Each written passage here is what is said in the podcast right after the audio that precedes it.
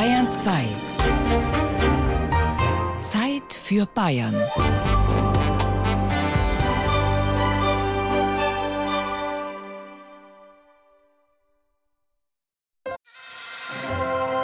Bayern genießen. Zeit für Bayern auf Bayern 2.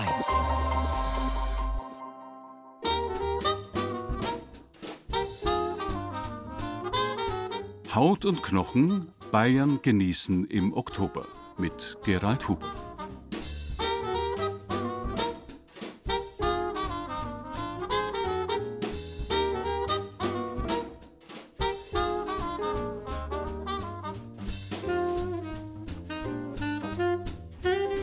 Der Jahrhundertsommer liegt endgültig hinter uns, der Herbst hat angefangen und obwohl noch diverse Erntedank- bzw. Kirchweihfeste vor uns liegen, geht's jetzt schon schön Start auf Allerheiligen zu.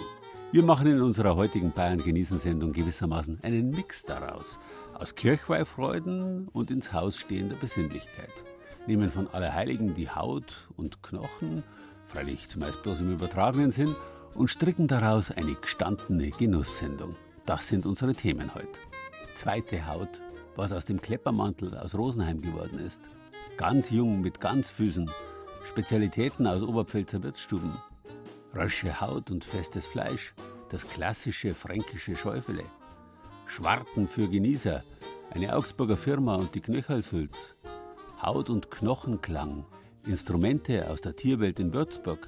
Schönes Bein, schöner Schein, Höhepunkte der Elfenbeinkunst im Bayerischen Nationalmuseum und ewige Ruhe in der Schublade, Archäologen und historische Bestattungen. Ich wünsche Ihnen gute Unterhaltung in der kommenden Stunde Bayern genießen.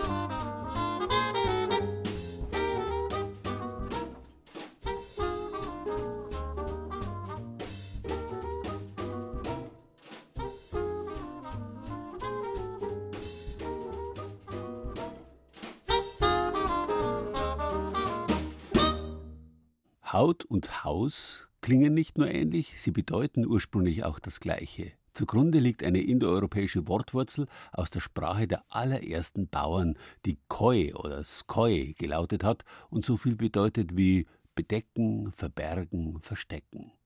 Ein kleines Haus, das nicht viel mehr bietet als Unterschlupf, hat man in manchen Gegenden Bayerns früher Keuche genannt.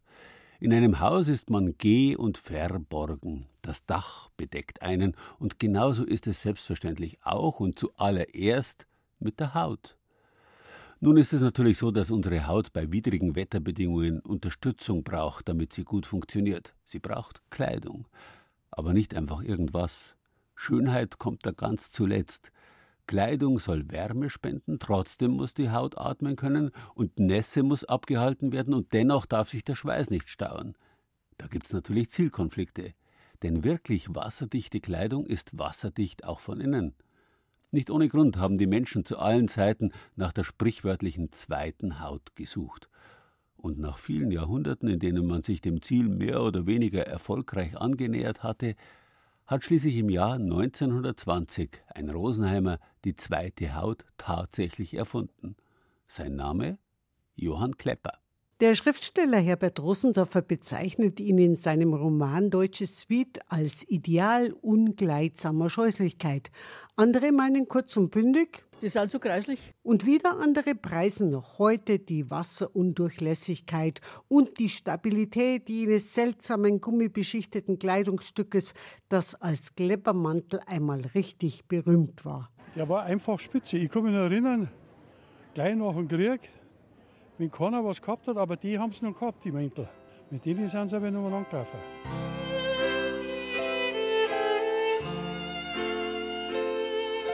Der Rosenheimer Herrenschneider Johann Klepper hat das etwas sperrige Ungetüm in den 20er Jahren als Regenmantel entwickelt. Für Leute, die im Freien gearbeitet haben, aber auch für Angler, Radler oder Reiter. Die frühe Outdoor-Mode trug als eines der ersten Kleidungsstücke das Prädikat absolut wasserdicht, war aber alles andere als atmungsaktiv. Beim Ausziehen entwich dem Mantel mitunter eine unangenehme Duftwolke. 1949 optimierte Klepper deswegen seine Erfindung durch ein ausgeklügeltes System von Lüftungskanälen, der sogenannten Rilo-Lüftung, die man sich unter anderem mit Lydia Zellner im Rosenheimer Heimatmuseum anschauen kann. Die hier sind zwei spätere, die haben jetzt nicht mehr diese Löcher unter den Ärmeln. Das war ja diese besondere Erfindung von dem Herrn Klepper, dass man nicht so schwitzt in diesen eindeutig 100% gummierten Mänteln. Die haben ein anderes System, also da so ein Netzsystem, innen drin als Futter und auf der Rückseite unterm Kragen an der Passe diese aufgerollten, festgenähten Teile hier. Und das war die Belüftung. Mit der erheblich verbesserten Luftzirkulation kam der graue Regenmantel bald groß in Mode. Neben der Wehrmacht und der Reichsbahn interessierte sich auch eine ganz besondere Kundschaft für das Kleidungsstück. Und im Krieg war er das bevorzugte Kleidungsstück der Gestapo gerade Motorradfahrer und darum hieß der später dann auch Gestapo-Mantel. Aber eigentlich ist es ein funktionsfähiger Regenmantel. Nach dem Krieg, fast bis in die 70er Jahre hinein, schützten sich Straßenbauer Spione oder auch der Kapitän der Weltmeisterschaft 1954 Fritz Walter mit dem Sportmantel aus Rosenheim. Es gab verschiedene Modelle des Klippermantels und wer einen wollte, der musste ganz schön tief in die Tasche greifen. Also wir haben das Glück, dass in diesem Werbeprospekt auch eine Preisliste liegt und da steht zum Beispiel ein Herrenmantel mit Längslüftung, also mit dem Rollosystem, 67,70 Euro oder die Klepper Propellinmäntel 117,40 Euro. Also das war Anfang der 50er Jahre ein halbes Monatsverdienst. D-Mark meint sie natürlich die Lydia Zellner vom Rosenheimer Heimatmuseum aber preiswerter ist der Evergreen bis heute eh nicht geworden. Aber schon deutlich gleitsamer. Die Kundschaft des aktuellen Herstellers muss allerdings auf den typischen Gummigeruch verzichten, weil der Mantel aus modernen Funktionsfasern besteht. Die Rosenheimer Firma Klepper führt die Tradition des Faltbootbaus weiter. Jenes Sportgeräts, das mit seinem zerlegbaren Holzgerüst und der beschichteten Bootshaut ein weltweit berühmter Klassiker geworden ist. Haut und Knochen, meint Sigrid Binder und ab in den Urlaub. 1950 kam dann halt der Aerius auf den Markt. Das ist der mit den Seitenluftschläuchen. Der war dann halt unsinkbar, kippstabil. Das war dann halt das Familienboot, wo die halt nach dem Zweiten Weltkrieg die ganze Familie in so einem Boot drin saßen. Und da sind die Leute mit ihrem kleinen VW-Käferchen, die ganze Familie reingestopft mit drei kleinen Kindern und ein großes Boot und ein kleines Zelt und da wurde Urlaub gemacht. Die haben ja damals nicht Auto gehabt, wo man es einfach aufs Dach tut, wie jetzt die Brion-Boote. Das hat es ja damals nicht gegeben. Und darum war das eine einmalige Sache mit den Faltbooten. Sagt ja der Name schon, Faltboot, zusammenfalten. Und dann hat er auch noch die tollen Zelte gemacht.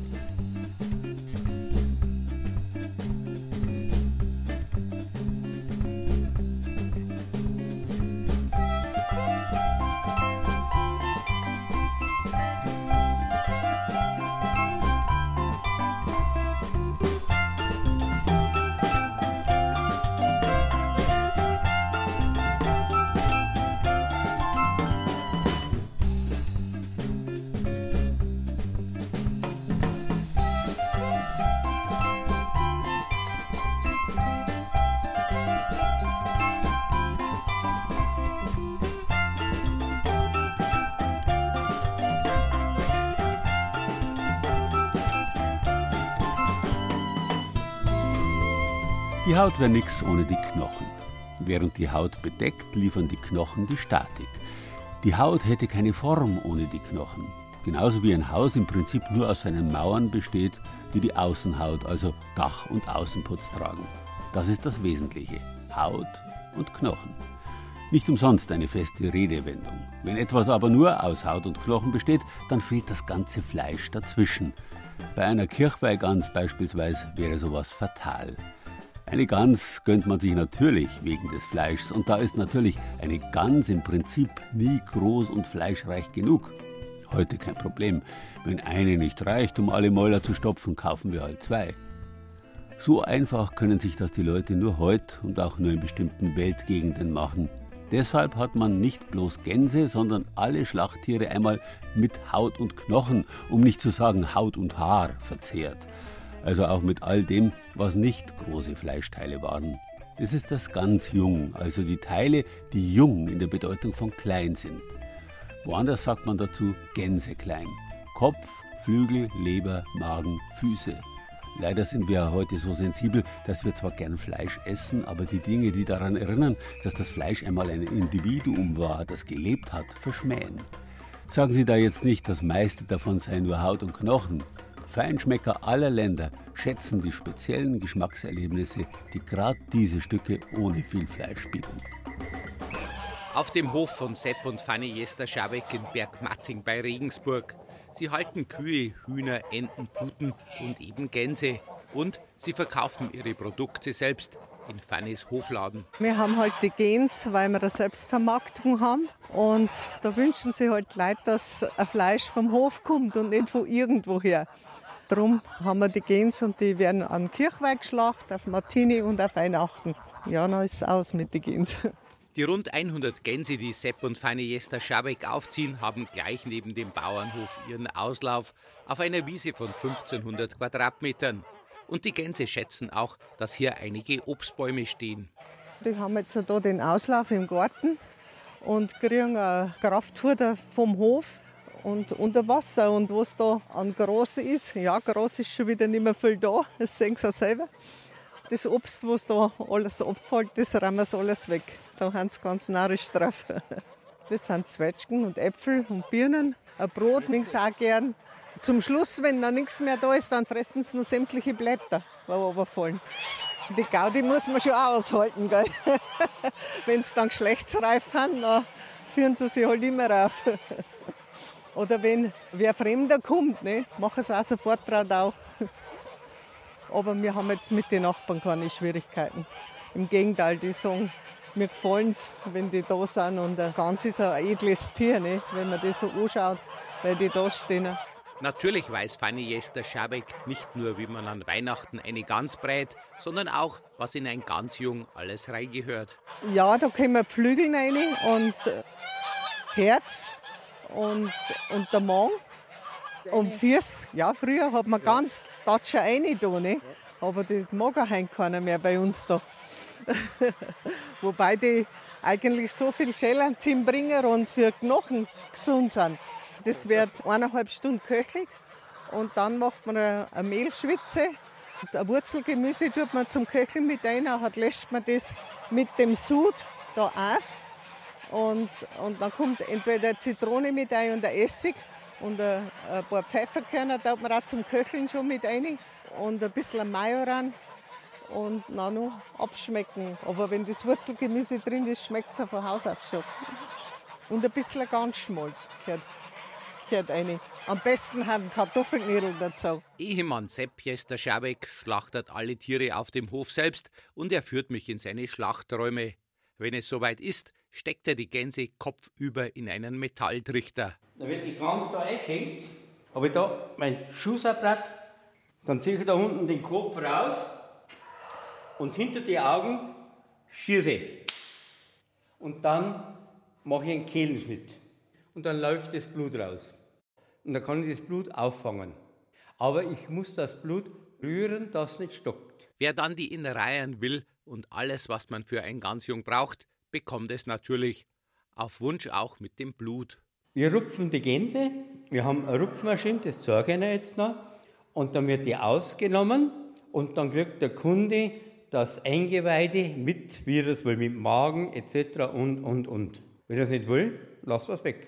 Einer, der seine Gänse bei den Jester Scherbecks kauft, ist Johannes Nepomuk, genannt Muckröhrl aus Eilsbrunn bei Regensburg. Und gelegentlich macht er auch ein Gansjung, sagt der Wirt. Das Gansjung hat es früher ganz oft gegeben. Die Nachfrage ist die letzten Jahrzehnte, sage ich mal, eher zurückgegangen. Wir haben es immer mal wieder auf der Karte gehabt oder halt auch nicht. Und die Nachfrage war immer gering, aber die paar wenigen Leute, die es dann bestellt haben, die haben sich besonders gefreut, dass es mal wieder irgendwo gibt. Und auch das Gasthaus Röhrl in Eilsbrunn bei Regensburg hat sein Rezept für Gansjung. Muckröhrl verrät es uns. Dann tun wir das halt ein bisschen kochen und dann halt die Gewürze und schon Essig ein bisschen mit ohne. Und dann wird das halt eine halbe Stunde, Stunde gekocht. Und dann macht man dunkle Einbrennen, tut das dann noch mit rein, am besten mit einem Ganzfett die Einbrennen machen und dann mit ein bisschen Essig dazu abschmecken. Dann wird das eigentlich eine ganz feine Geschichte. Je nachdem kann man auch ganz Blut ins Gansjung geben. Geschmackssache, sagt Muckröhrl. Die Gänse in der Region zu kaufen ist ohne Frage teurer als im Großmarkt, aber Muckröhrl legt Wert auf Qualität und deshalb kauft er bei den Jester Schauwegs in Bergmatting. Das ist immer so eine Sache. Also, wenn man, wenn man auf den Preis ein bisschen schauen muss, kann man es äh, halt teilweise bloß aus dem Großhandel beziehen. Aber wenn man natürlich eine gute Qualität will, ist man in der Region natürlich schon besser beraten. Gerade bei den Innereien ist äh, die Geschichte, da sollte man natürlich schon schauen, wo haben die aufgewachsen und wie haben die gelebt. Und wenn man da was Gescheites will, ist es natürlich besser, wenn man bei so einer Familie wie bei der Jeste Schabex einkauft. Ein Gansjung zuzubereiten ist absolut keine Hexerei und geht verhältnismäßig schnell. Ein Rezept dazu finden Sie auf unserer Internetseite unter bayern2.de.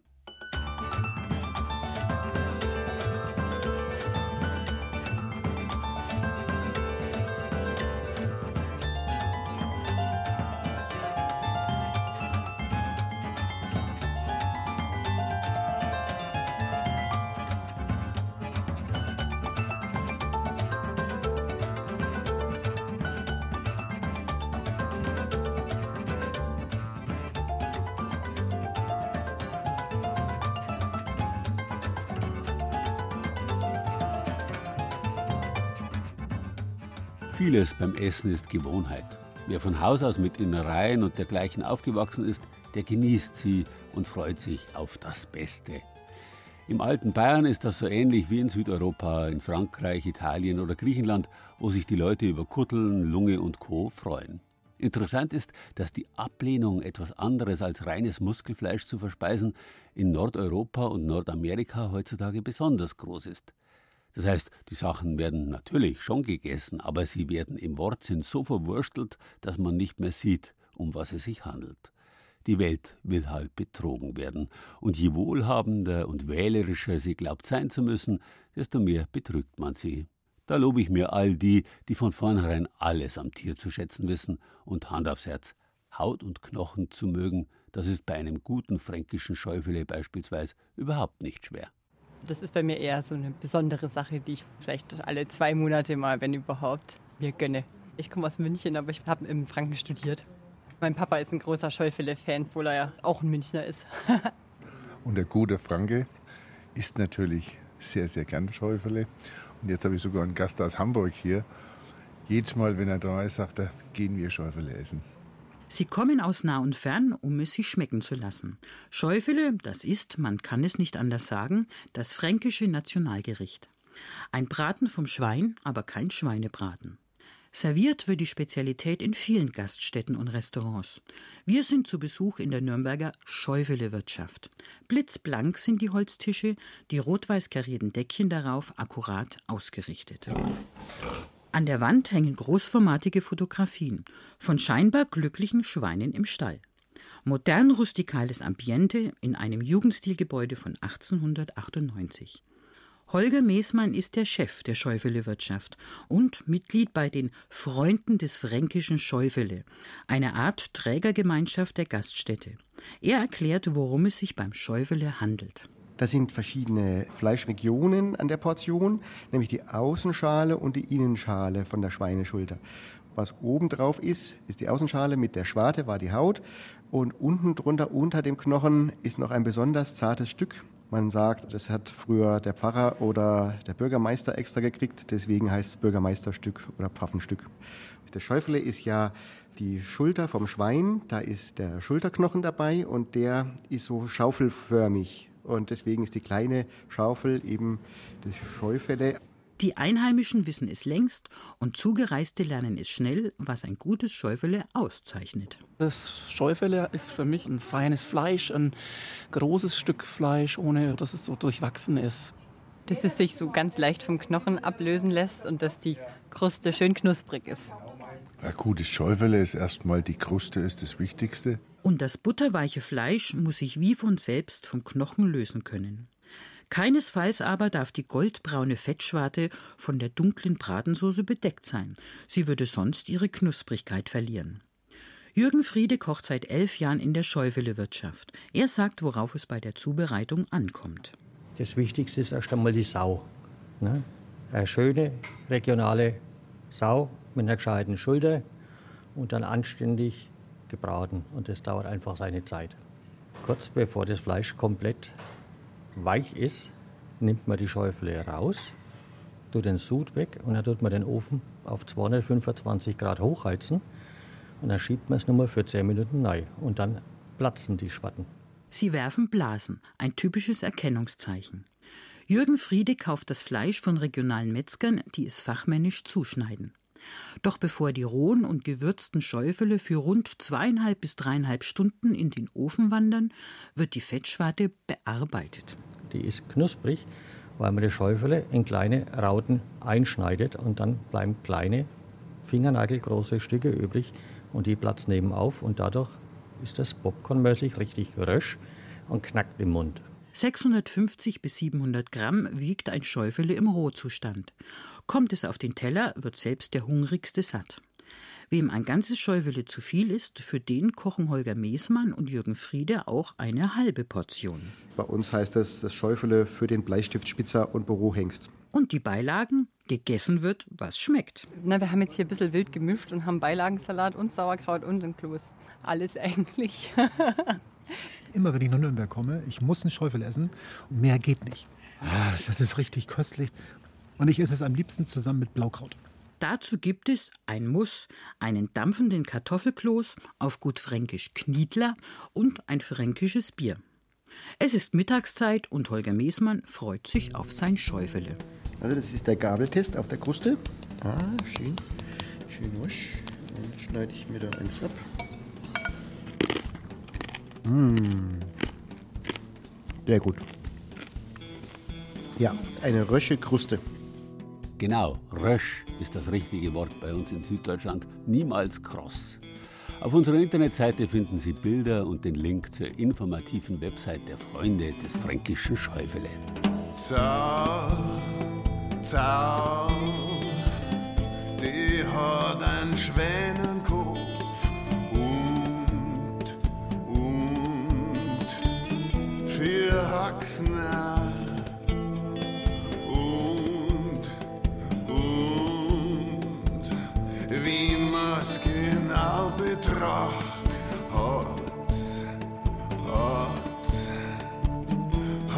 Schwurfer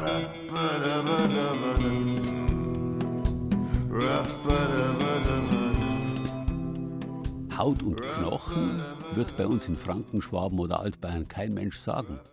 Bei uns heißt es selbstverständlich Haut und Bein, Beuner oder Borner. Richtig hochdeutsch sind alle großen Knochen wie das Schäufele, die Schulterschaufel des Schweins, Beiner, Gebeine eben. Knochen waren ursprünglich nur die Wirbel- und Gelenkknochen, wie die Fingerknöchel, die Knacken, wenn man sie auseinanderzieht, die Knie, mit denen man einen Knicks macht, und es ist kein Zufall, dass alle diese Wörter mit Kn anfangen. Kn ist lautmalerisch und bedeutet alles, was rund, dick zusammengeknautscht ist, alles Gnom- und Knirpshafte, wie der Knödel, der Knilch, der Knopf, der Knoten, der Knebel und vieles mehr, was mit Kn anfängt. Selbstverständlich gehört auch der Knorpel dazu, der so heißt, weil er knurpschelt, wenn man drauf beißt. Und jetzt sind wir schon beim Thema. Es geht um was Spezielles, was man aus Haut und Knochen machen kann, nämlich die Knöchelsülz.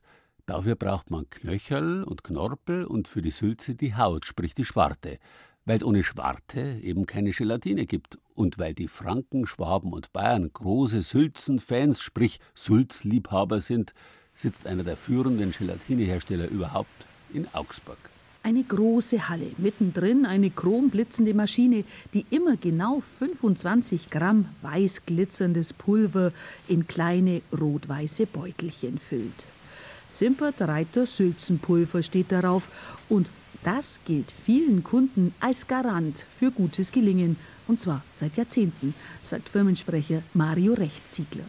Äh, die Firma wurde 1928 schon gegründet und seitdem sind wir ja am Markt unter dem Motto Freude am Kochen. Unter anderem halt Sülzenpulver und aber auch äh, Soßen, Brühen, das kennt man von Reiter seit 1928 schon. Es riecht appetitlich nach Gewürzen. Eine Mitarbeiterin schichtet mit schneller Hand immer zehn Beutel in einen Karton. Die gehen dann in den Einzelhandel, in Supermärkte oder Metzgereien. Aber auch Profiköche setzen auf das Augsburger Sülzenpulver. Eine gute Sulz ist natürlich entscheidend, dass erstmal muss es funktionieren, die Gelatine muss stimmen. Die traditionelle Sulz, da ist halt Fleisch drin, ein Ei enthalten, noch vielleicht ein bisschen Gurke. Viele Köche machen auch mal gerne ein bisschen was Edleres, machen noch grünen Spargel rein, vielleicht ein äh, ein Portwein, die alle Variationen, eine Bratensulz, eine Fischsulz, eine Gemüsesulz. Das ist ja, da kann man sich halt wirklich seine Kreativität feinen Lauf lassen.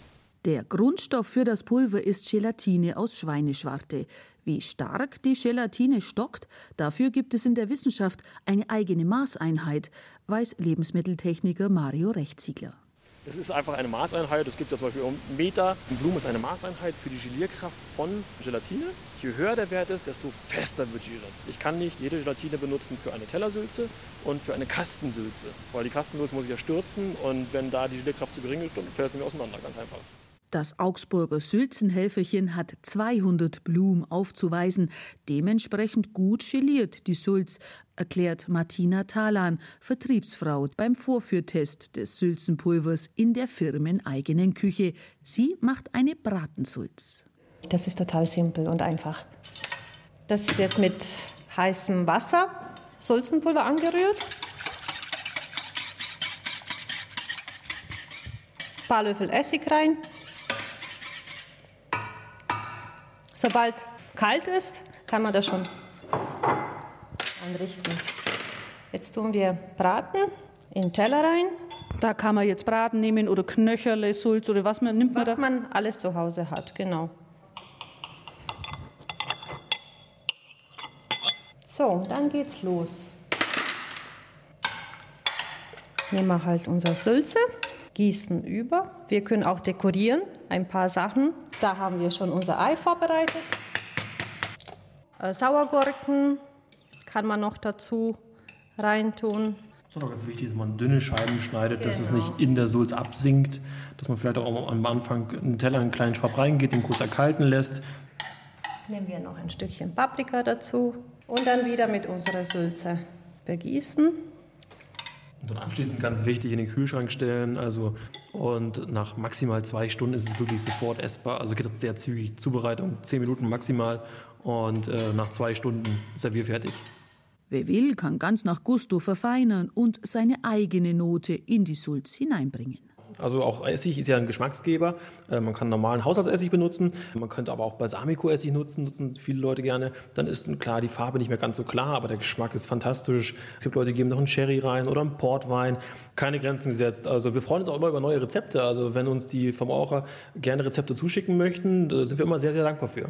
Der Augsburger Sülzen-Spezialist hat mittlerweile auch noch ein zweites Standbein. Die Firma stellt unter dem Namen Travel Lunch hochspezialisierte Fertiggerichte her, für Bergsteiger etwa, für Hilfsorganisationen oder auch das Militär. Die Gerichte müssen nur noch mit heißem Wasser aufgegossen werden, sind nahrhaft und trotzdem leicht zu transportieren. Das ist wohl die Zukunft der Firma. Aber auch das Traditionsprodukt Sulz kommt mittlerweile wieder regelrecht in Mode, und zwar nicht nur in Bayern. Vertriebsexpertin Martina Talan liefert das Sülzenpulver von Augsburg mittlerweile bis nach Norddeutschland aus. Es gibt sehr viele, die Interesse an Sulze haben, sehr viele. Und ich war wirklich überrascht, dass jemand aus Norden auch unsere Sulze haben will, weil normalerweise ist es eher für Süd Süddeutschland ähm, interessant oder bekannt. Aber wie gesagt, seit kurzem ist es auch Norddeutschland. Beim abschließenden Geschmackstest jedenfalls gibt es nichts zu bekritteln. Also die Gelierung ist sehr, sehr gut. Man sieht auch ähm, klar die Einlagen. Die, äh, die Gelatine ist sehr, sehr klar. Das ist sehr wichtig. Äh, man kann den Teller fast drehen. Sie rutscht nicht raus. Also eigentlich perfekt. Jetzt probiere ich kurz. Ja, perfekt. Frisch, das Fleisch ist toll, die Gelatine schmeckt total toll, man, die natürlichen Gewürze kommen schön raus. Super. Ja, da muss ich auch probieren. Ja, guten Appetit. Fotos und Rezepte rund um die Sulz wie immer auf unserer Internetseite unter bayern2.de.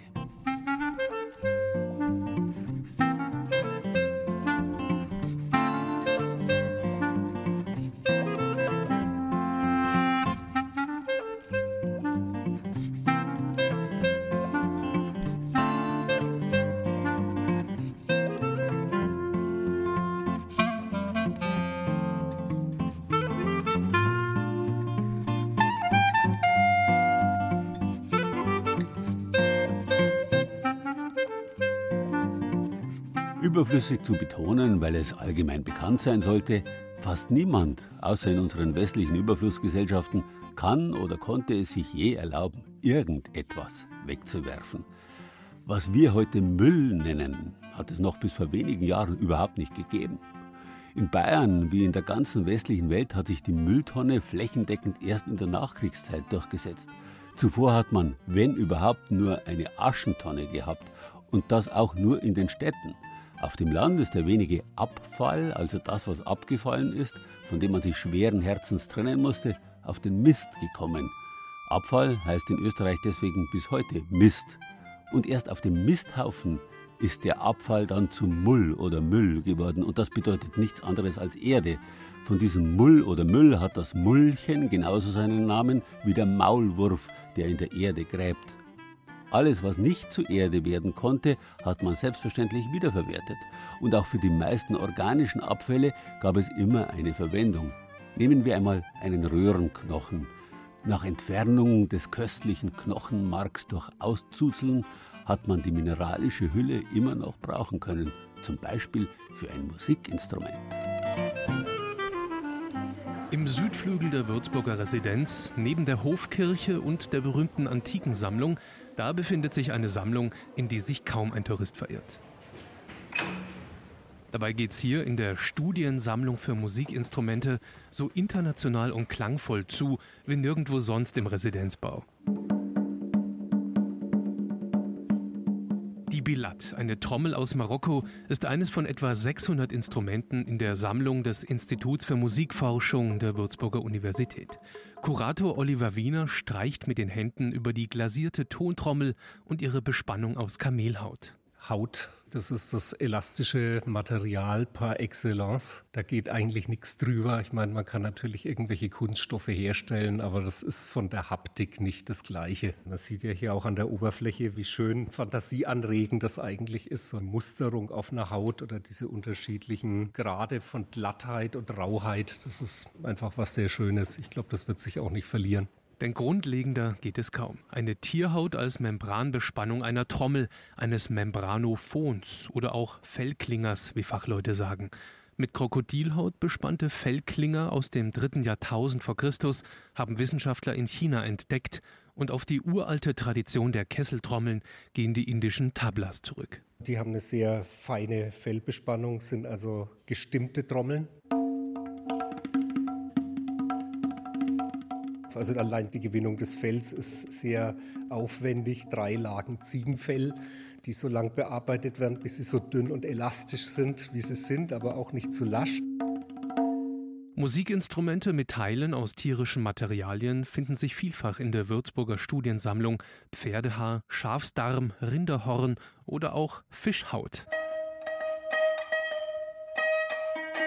Der Musikwissenschaftler Salah Eddin Maraka stimmt eine Kanun aus der Würzburger Sammlung, eine orientalische Kastenzither. Auf der rechten Seite des trapezförmigen Korpus sind rechteckige Felder mit Fischhaut bespannt. Charakteristisch für den Klang des Instruments ist, dass der Steg, über den die, die, die Saiten auch gespannt sind, direkt auf der Haut ruht. Ich gehe davon aus, dass man auch früher auch mit verschiedenen Hautarten experimentiert hat. Dass der Aspekt der Verfügbarkeit auch eine Rolle spielt, das ist nicht zu bezweifeln, aber es liegt näher, dass es am Klang lag, dass man sich jetzt für die Haut entschieden hat.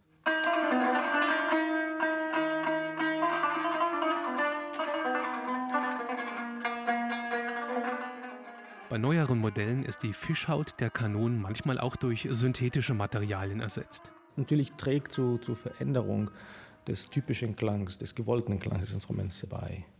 Also je natürlicher, desto schöner. Bei Europa ist es so, je zivilisierter und weiter, oder es gibt dieses Klischeebild des Zivilisierten, desto weniger tierisches wird eigentlich verwendet.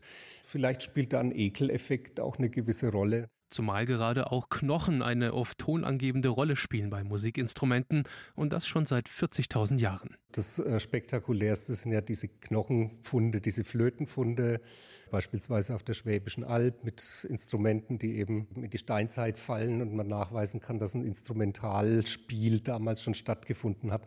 Wobei es immer wieder Leute gibt, die behaupten, diese Löcher seien vielleicht Bissspuren von Tieren. Aber jedenfalls gibt es recht früh in der Geschichte der Menschheit die Benutzung des Knochens als Windkanal und die Lochbohrung, um den Ton zu modulieren.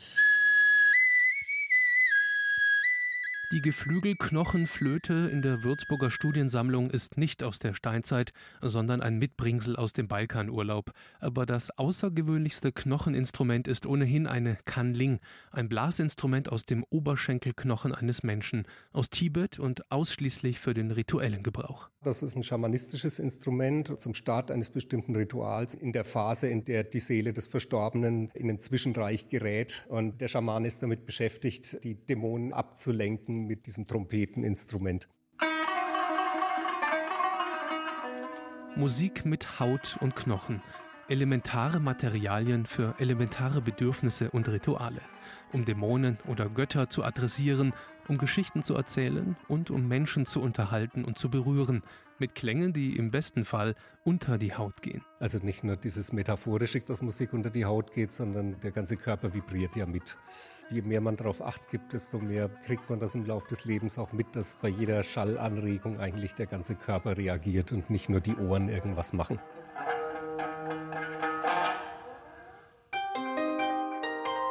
Bayern genießen. Das Zeit für Bayern Magazin. Jeden ersten Samstag im Monat auf Bayern 2.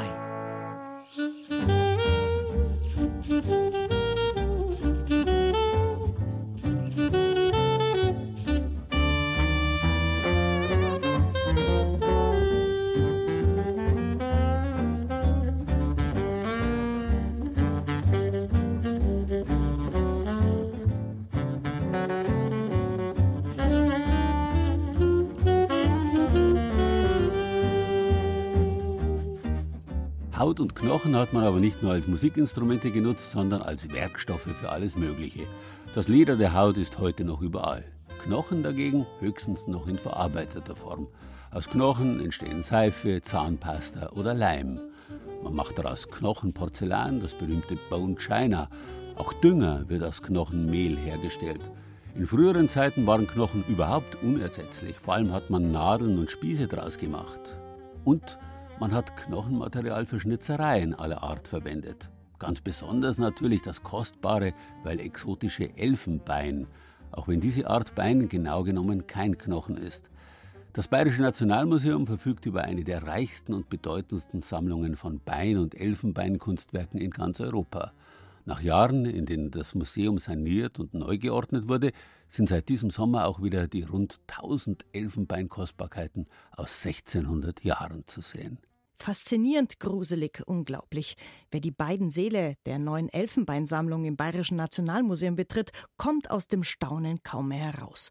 Dunkel ist es hier drinnen, die Exponate gezielt beleuchtet. So wirken die Masken am Eingang besonders furchteinflößend. Teufelsähnliche Fratzen mit echtem Gehörn, aber Hörnern von missgestalteten Geweihen, gedreht, unsymmetrisch, eben besonders.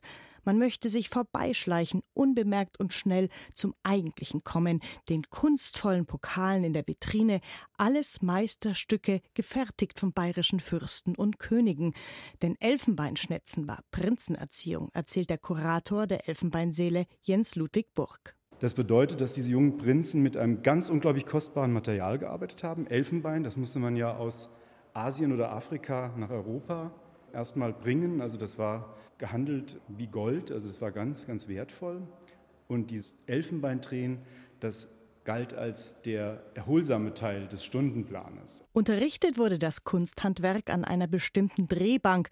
Der massive Teil des Elfenbeins wird eingespannt, die Maschine gedreht, ein winziges Schnitzmesser schraubt sich dann in den Zahn, modelliert Rosetten, Pokale, kunstvoll gedrechselte Dosen und Verzierungen heraus. So zu sehen auch in der Ausstellung in einem Übungsfilm. Dadurch lernten die jungen Prinzen Geometrie, Mathematik und vorausschauende Planung. Auch wenn die Objekte keinen Gebrauch hatten, also quasi Staubfänger in den Prinzengemächern wurden, so sind sie doch Beweis von einer großen Kunstfertigkeit der späteren bayerischen Könige.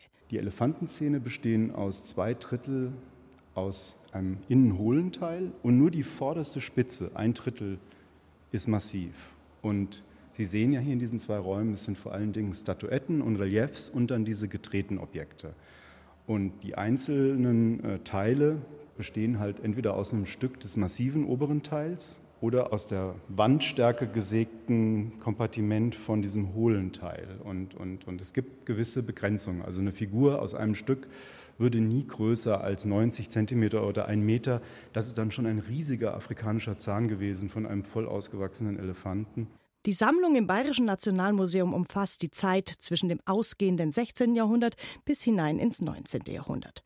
Auch wenn sie klein sind, wirken die Skulpturen mit ihren 30, 40 Zentimetern lebensecht. Herkules, der ins Maul eines Löwen greift, jeder Muskel zum Zerreißen gespannt, ein Ausdruck von Stärke, Kraft, Kampf, Überlegenheit. Oder die Skulptur Christus als Schmerzensmann. Der Künstler Matthias Steinl hat aus Elfenbein einen Jesus geschnitzt, der aussieht, als wäre die Haut echt. Das strahlt auch in der Vitrine noch eine gewisse Sinnlichkeit aus, schwärmt Oberkonservator Jens Ludwig Burg. Was ist perfekter, um die Haut darzustellen, als dieses helle, weiß-gelblich glänzende Elfenbein, was von so einer unglaublich feinen und dichten Struktur ist und was man polieren kann und was eine Dichte besitzt, dass das äh, ästhetisch sicher das äh, ansprechendste und be begehrteste Material deshalb auch war für kleinformatige Skulpturen und das ja auch schon seit Menschengedenken. Es ist eben nicht kaltes Porzellan, sondern irgendwie lebendiger. Und dazu kommt, dass natürlich diese Struktur des Elfenbeins, eine Linienstruktur wie ein Gitter, das ist die Wachstumsstruktur des Stoßzahnes, und bei äh, glatten, polierten Flächen kommt das immer heraus und unterstützt fast noch diese äh, Anmutung von, von Haut und von dieser modellierten Oberfläche. Die älteste bislang gefundene Skulptur ist mit 16 cm Höhe recht klein, die Venus von Hohenfels. Über 40.000 Jahre soll sie alt sein, geschnitzt aus Mammutzahn. Der Mensch hat schon immer die Zähne von Mammuts oder später Elefanten für Schmuck und auch Gebrauchsgegenstände hergenommen. Beides bezeichnet die Kunstgeschichte als Elfenbein. Mit Bein hat das aber nichts zu tun. Die Stoßzähne sind Waffen für den Elefanten, wachsen ein Leben lang nach. Als Luxusgut wurden sie schon vor Jahrhunderten gehandelt wie Gold. Das Abschlachten der grauen Riesen begann also schon früh und ist immer noch nicht zu Ende. Denn Elfenbein ist weiterhin, obwohl verboten, ein Luxusgut. Das Material ist einzigartig in Farbe und Beschaffenheit. Das Material Elfenbein eignet sich deshalb so hervorragend für diese unglaublich feinen und detaillierten Schnitzereien, weil es ein, ein nicht zu hartes Material ist, was auch eine gewisse Elastizität besitzt, aber was gleichzeitig so hart ist, dass es nicht sofort bricht. Und man kann auch sehr, sehr, sehr feine äh, Bestandteile schnitzen oder drehen, ohne dass es äh, sofort auseinanderbricht. Ganz besonders gut zu erkennen ist die Symbiose von Künstler und Material bei Ignaz Ellhafen. Seine Reliefs mit den Episoden aus der Frühzeit Roms haben unterschiedliche Ebenen. Die Ellhafen-Reliefs sind aus einem Stück Elfenbein jeweils gearbeitet und die hinterste Ebene ist so dünn gearbeitet, dass wenn man von hinten mit Licht durchleuchtet, dann erscheint das durchlässig, als könnte man hindurchschauen und diese letzte Reliefschicht, die wird dadurch unglaublich belebt. Unglaublich, wie dünn die Speere der Römer durchscheinen beim Streit mit den Sabinerinnen, wie kunstvoll fein gearbeitet die Frisuren der Frauen sind, wie dynamisch das Relief wirkt. Die Faszination bleibt bis zuletzt, auch die Faszination des Schreckens, wenn man an das Elefantenabschlachten denkt. In einer Vitrine hängt ein Stoßzahn vom Elefanten Soliman. Der kam als lebendiges Geschenk nach Wien, musste die Zähne also erst postmortem hergeben. Man möchte sich bei seinen Nachfahren entschuldigen und gleichzeitig auch bedanken, dass man die Schönheit des Elfenbeins genießen kann.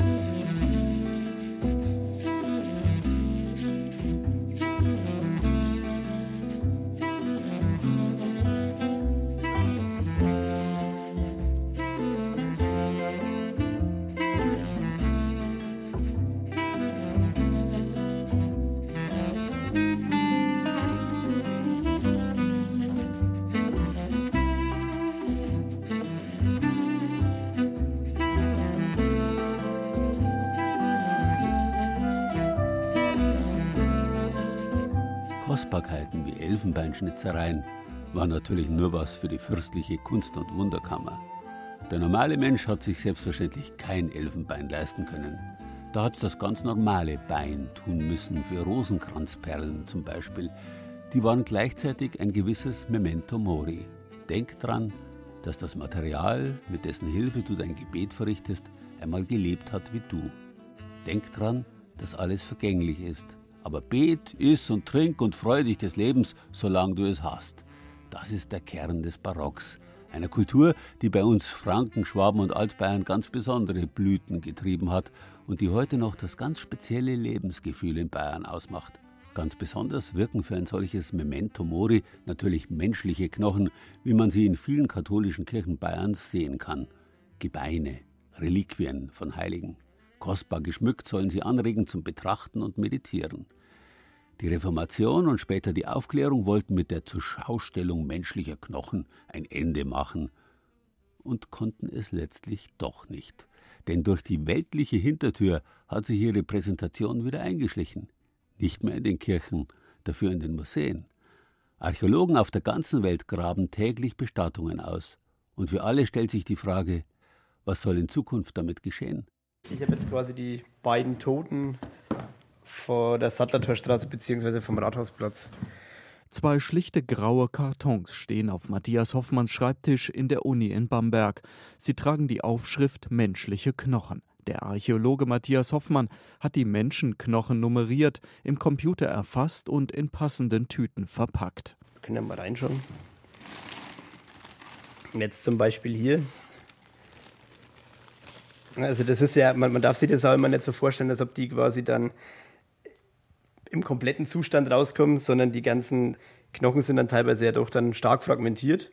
Wir haben jetzt quasi hier so ein, äh, eine Schädelkalotte. In den zwei Kartons befinden sich die Knochen von drei Menschen. Bei einer Frau ist das Skelett fast vollständig, bei einem Mann nur teilweise. Von einem weiteren Mann gibt es nur Oberschenkel und Hüftknochen.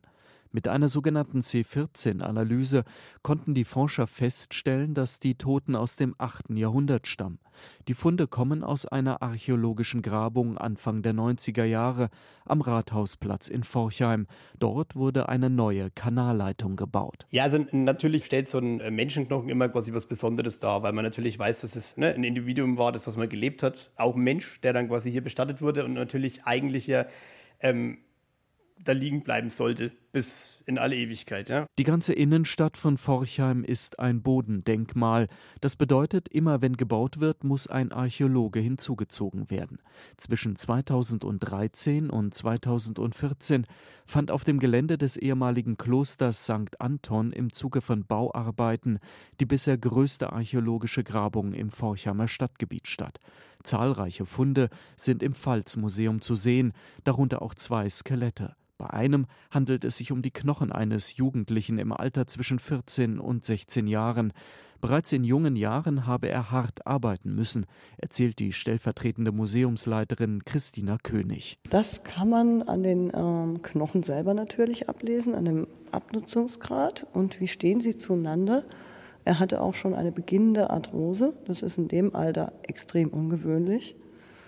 Zeugt von sehr schwerer Arbeit. Er hatte auch ähm, ein deformiertes Skelett. Es ist eine traurige Geschichte, die die Knochen den Archäologen und Anthropologen erzählen. Der Tote wurde auf dem Klosterhof schnell in der Erde verscharrt. Im Museum ist das Skelett so ausgestellt, wie es gefunden wurde. Ein Bein abgewinkelt, ein Arm liegt über dem Schädel, als hätte der Sterbende aus dem 17. Jahrhundert starke Schmerzen gehabt. Er war auch noch in der Totenstarre drin, also die hatte sich noch nicht gelöst. Äh, warum man ihn so schnell verscharrt hat, man weiß es nicht, man wollte ihn wahrscheinlich loswerden. Diese vertreten oder, oder etwas ähm, verdreht wirkenden Beine zeugen eigentlich davon, er konnte zu Lebzeiten in den letzten Wochen seines Lebens wahrscheinlich gar nicht mehr richtig laufen, konnte nur noch liegen. Nun ist das Skelett im Pfalzmuseum in Forchheim in einem schlichten weißen Kasten ausgestellt, der mit einer durchsichtigen Scheibe verschlossen ist. Die Knochen liegen in Sand gebettet. Naja, die Meinungen gehen auch äh, in der Wissenschaft, in den Museen auseinander. Die einen sagen, nein, um Gottes Willen, keine Knochen ausstellen, keine Mumien ausstellen, pietätlos. Die anderen sagen, wenn sie entsprechend präsentiert werden, sehr wohl.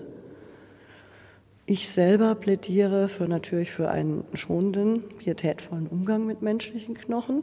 Für Christina König bedeutet das, wenn sie Skelette ausstellt, dann so, wie sie die Archäologen gefunden haben. Weil sie erzählen ihre Geschichten, sie werden der ähm, Vergessenheit entrissen und sie wecken auch vielleicht das Bewusstsein ähm, der heutigen Menschen, wie ist man mit dem Tod umgegangen, wie haben die Menschen gelebt.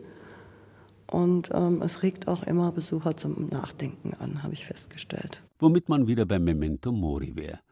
Denn nur wer sich so richtig bewusst macht, dass alles, was lebt, auch er selbst, sterben wird, nur der kann das Leben richtig genießen. Und wir, die wir den Tod weitgehend verdrängt haben, sind im Lebensgenuss weisen Knaben gegenüber den Genussweltmeistern im Spätmittelalter und der Barockzeit.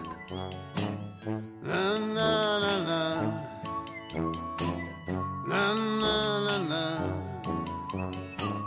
Na, na, na, na. Na, na, na.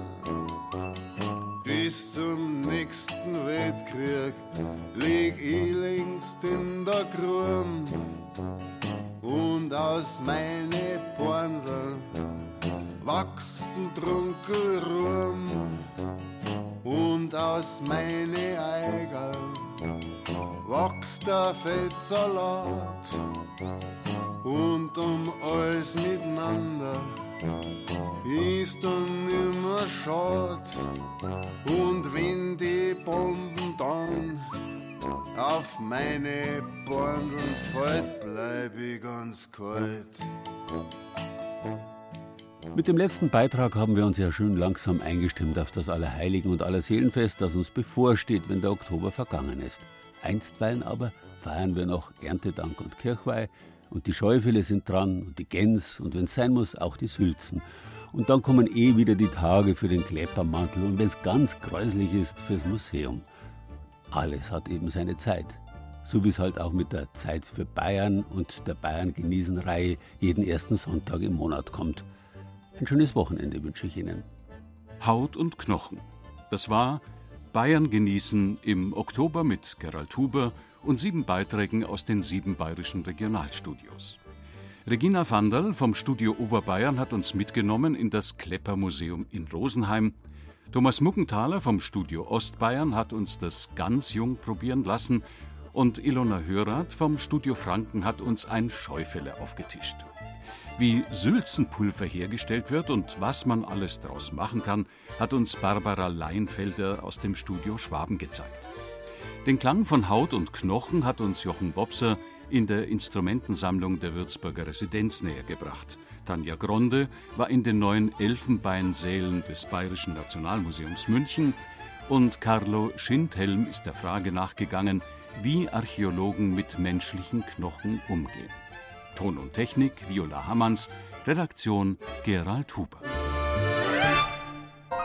Wenn Ihnen dieser Podcast gefallen hat, dann gefällt Ihnen vielleicht auch Mythos Bayern, der Bayern 2 Podcast zur Landesausstellung 2018 mit Gerald Huber.